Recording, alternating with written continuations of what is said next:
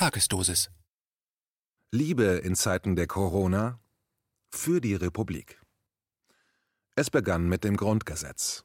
Der demokratische Widerstand ist mittlerweile die auflagenstärkste Wochenzeitung in der Bundesrepublik. Dabei wollten 60 Menschen vor neun Wochen eigentlich nur Grundgesetze verteilen. Am Samstag erscheint die fünfte Nummer in einer Auflage von 500.000 Exemplaren bundesweit. Das politmediale Kartell dreht frei. Ein Kommentar von Anselm Lenz, Journalist und Buchherausgeber. Es ist eine beispiellose Hetzkampagne, die in Berlin von der Regierung und ihren angeschlossenen Medienhäusern gegen Oppositionelle und Journalisten gefahren wird.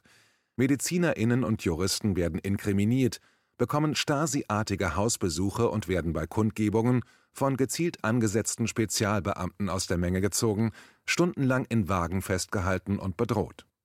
Dabei ginge es auch anders, wie etwa die nicht ohne uns.de Versammlungen in Stuttgart und München zeigen.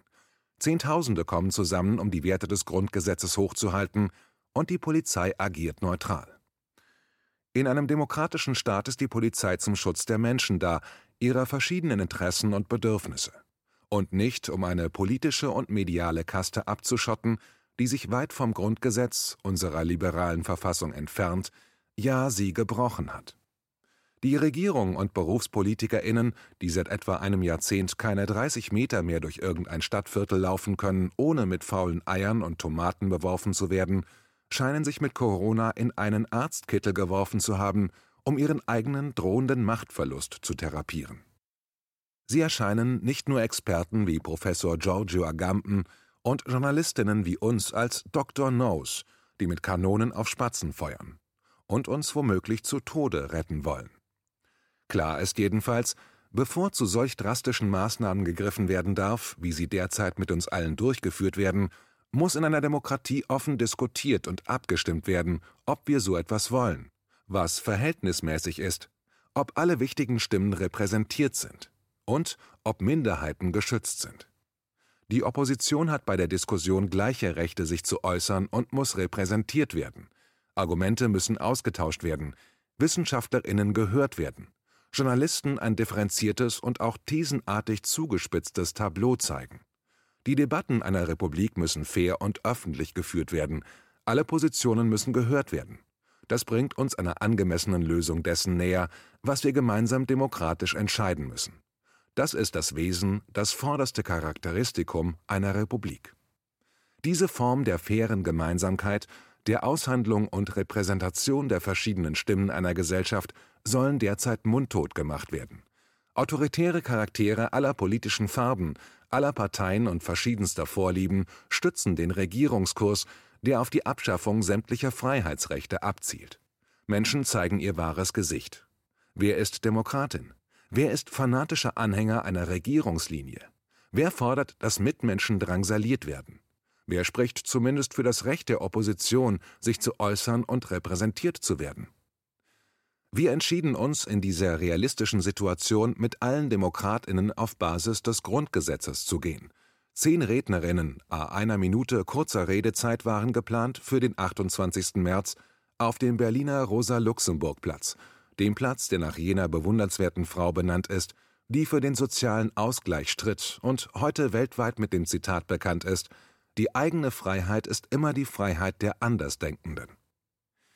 Journalistinnen, Mediziner, Juristen, Arbeiter, Pensionäre, Frauen, Männer aller Couleur und Hintergründe sollten auf diesem Platz klarmachen, nein, wir sind anderer Meinung und ja, es gibt noch eine Opposition in der Bundesrepublik des Jahres 2020. Wir müssen reden. Seither überzieht man uns mit Formen des Terrors. Polizeitruppen treten gegen unsere Wohnungstüren, das Medien- und Politfunktionärskartell erklärt uns zu Kreml-Agenten, Rechten oder Verschwörungstheoretikern. Einige Regierungsfans haben einen regelrechten Vernichtungswunsch. Sie fühlen sich von der Opposition bedroht. Sie glauben, ihre eigene Macht könnte ewig währen. Sie schlagen verbal um sich und versuchen, die Polizei gegen Mitmenschen in Gang zu bringen, die sich zum Grundgesetz bekennen. Wohlweislich ein Text, mit dem klar jedes rückwärts ausgeschlossen wird, ein liberales und soziales Gesetz für unsere Bundesrepublik. Das haben die Mütter und Väter der Verfassung wirklich gut gemacht und deshalb hat es auch so viel Akzeptanz. ganz anders als diese politische Kaste, die abgelöst werden wird. Die einzige Frage, die sich uns heute noch stellt, ist folgende. Was werden die da oben uns, der Opposition, auf dem Weg zu deren eigener umfassenden Niederlage noch alles antun? Für Demokratinnen gilt, wir sind absolut friedfertig. Provokateure gehören nicht zu uns. Nazis gehören nicht zu uns. Wir gehen zu Leuten, die etwas anderes als unsere Republik, die Demokratie und den sozialliberalen Ausgleich wollen, eindeutig und von Anfang an auf Abstand. Historisch bewährt ist unsere Losung keine Gewalt. Liebe in Zeiten der Corona für das Grundgesetz. Dank mittlerweile fast 1000 kleinen Spenderinnen, darunter eine dreistellige Anzahl Medizinerinnen und Juristen, geben wir nun die größte Wochenzeitung der Republik heraus und verteilen die fünfte Ausgabe ab 16. Mai dank engagierter ehrenamtlicher Demokratinnen in der gesamten Republik in einer Auflage von 500.000. Solange der Vorrat reicht und solange er gebraucht wird. Der demokratische Widerstand. Wir sind die Opposition, parteiunabhängig, freundlich und demokratisch. Wer einen undemokratischen Widerstand will, kann sich entweder zur Regierung gesellen oder seinen Kram andernorts abhalten – das müssen wir alle ganz glasklar machen.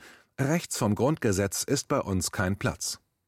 Wir sind für das Grundgesetz, liberale Freiheitsrechte und eine transparente, basisdemokratische Aushandlung der künftigen Wirtschaftsgesetzgebung. Denn wir alle werden darunter leben müssen. Denn Corona überlagert letztlich nur den Zusammenbruch des gewohnten Kommandosystems der Weltökonomie.